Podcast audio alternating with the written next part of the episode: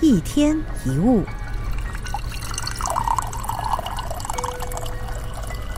有一个男子觉得自己的人生不顺利，生活不快乐，于是来到了一间禅寺，希望禅师能够给他开示。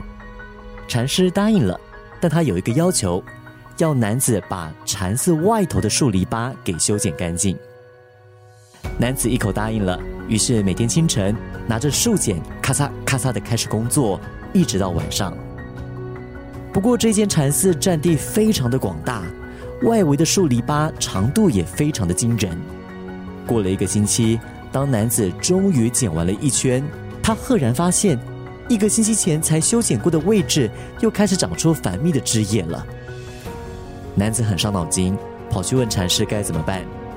禅师只说了一句话：“继续剪。”于是男子又从头开始继续修剪树篱笆，剪了一圈之后。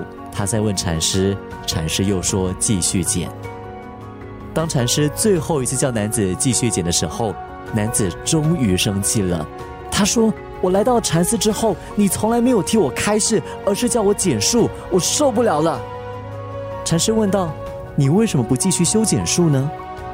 男子说：“因为永远都剪不完呐。”禅师这个时候微笑的说：“你的烦恼也是如此。”烦恼会永远不断的出现，我们只能够尽力修剪。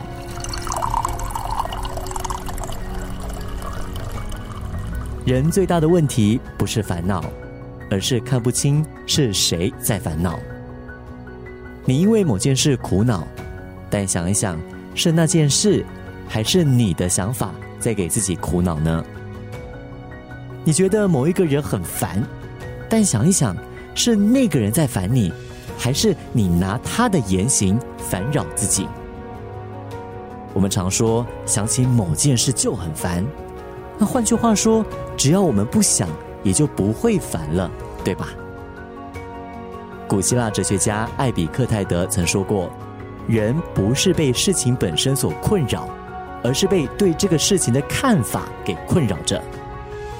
事情的本质往往是中性的。”很多时候是因为我们个人思考的惯性模式，使得我们自己陷入烦恼的情绪里。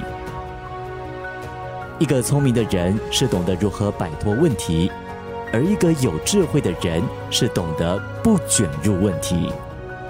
我们要做的是尝试当一个有智慧的人。一天一物。